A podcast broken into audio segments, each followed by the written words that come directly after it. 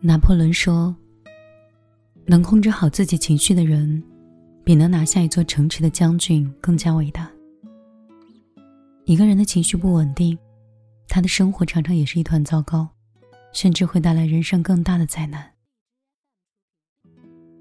湖南有一位二十七岁的妈妈，因为三岁的儿子贪玩不吃饭，她把孩子叫到厕所。就拳脚进行了教训，但是不料下手太重，把自己亲生的儿子打死了。这位妈妈发现儿子没有呼吸后，然后割腕自尽，想跟儿子一起去死，但是后来被送到医院抢救，但是孩子却醒不过来了。很多时候，其实我们并不懂怎么去控制自己的情感。有网友说：“这个母亲不配做妈妈，说她不爱自己的孩子。如果不爱，那孩子死后，她怎么会割腕自尽呢？她只是一个不懂得控制自己情绪的人。人在盛怒的时候，大脑会充血，思维会混乱，甚至会失去理智，因为没有及时控制住心中的怒火。”这位妈妈硬生生的把自己的孩子送上了黄泉之路。控制不好自己的情绪，人就要为之买单。美国社会心理学费斯汀格有一个非常出名的判断，叫费斯汀格法则，说是生活中百分之十是由发生在你自己身上的事情组成，而百分之九十则是由你对所发生事情的态度。所做的决定。简单的来说，其实生活中有百分之十的事情是我们没有办法掌控的，但是另外百分之九十，都是我们可以掌控的。所以，永远不要让自己的情绪失控，不要因为生活中的百分之十的不可控而毁掉了百分之九十可控的人生。前不久的时候，我跟一个朋友在闲聊。他说，他高中有一个老师说了一句话，他印象深刻。说：“金钱如粪土，脸面值千金。”所以，每当他情绪很差的时候，他就会用这句话来告诫自己，让自己不要因为情绪失控变成了一个笑话。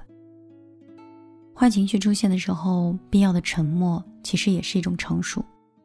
与其哭泣、愤怒，倒不如拾起那些负面的情绪。跟自己的未来暗暗较劲，就像刘同说的那样，如果有一个人影响了你的情绪，你的焦点应该是放在控制自己的情绪上，而不是影响你情绪的人身上，因为只有这样，人才能真正的自信起来。奥里森·马登在《一生的资本》里就直言说，任何时候，一个人都不应该做自己情绪的奴隶。不应该是一切行为都受制于自己的情绪，而应该反过来控制情绪。无论情况多么糟糕，你应该努力的去支配你的环境，把自己从黑暗中拯救出来，让自己做一个温柔而有力量的人吧。那样你就会发现，即使你是熬过了深夜的痛哭，你第二天天亮依然是铿锵有力。那些曾经让你崩溃的、痛苦的、恐惧的，而在你忙碌又充实又鲜活的日子里，那都将不值一提。冷风吹过，早晨雾气，昨夜想到你，那时一起走过街道、树林还剩下多少没有忘掉不变的风景？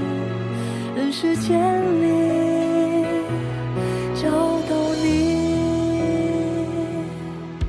当微风吹过后，墙上的野花，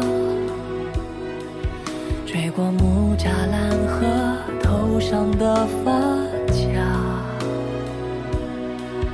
远处孩子放学回家，叽叽又喳喳。处处是炊烟，想起妈妈。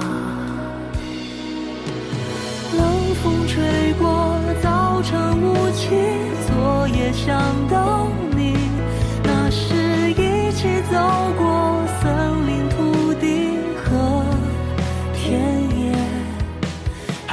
下多少没有忘